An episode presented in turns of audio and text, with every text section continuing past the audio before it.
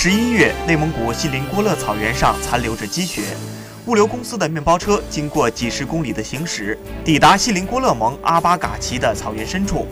当地的一户牧民盼来了他们的第一单快递。蒙古族小伙巴以拉兴奋地把配送员赵伟领进门。在城里工作的巴以拉体恤牧区的父母年迈行动不便，便试着在电商网站订购了一些米和面，没想到很快就送到了。偏远牧区也能像城市一样享受到快递服务，这给一家人带来了惊喜。据配送员赵伟介绍，自己每隔几天就要来一趟草原，有时一次能送出十几件快递。虽然目前网购的牧民不算多，但是数量呈上升的趋势。比起一年几次开车进城购物，网购给草原牧民提供了一种更便捷的生活方式。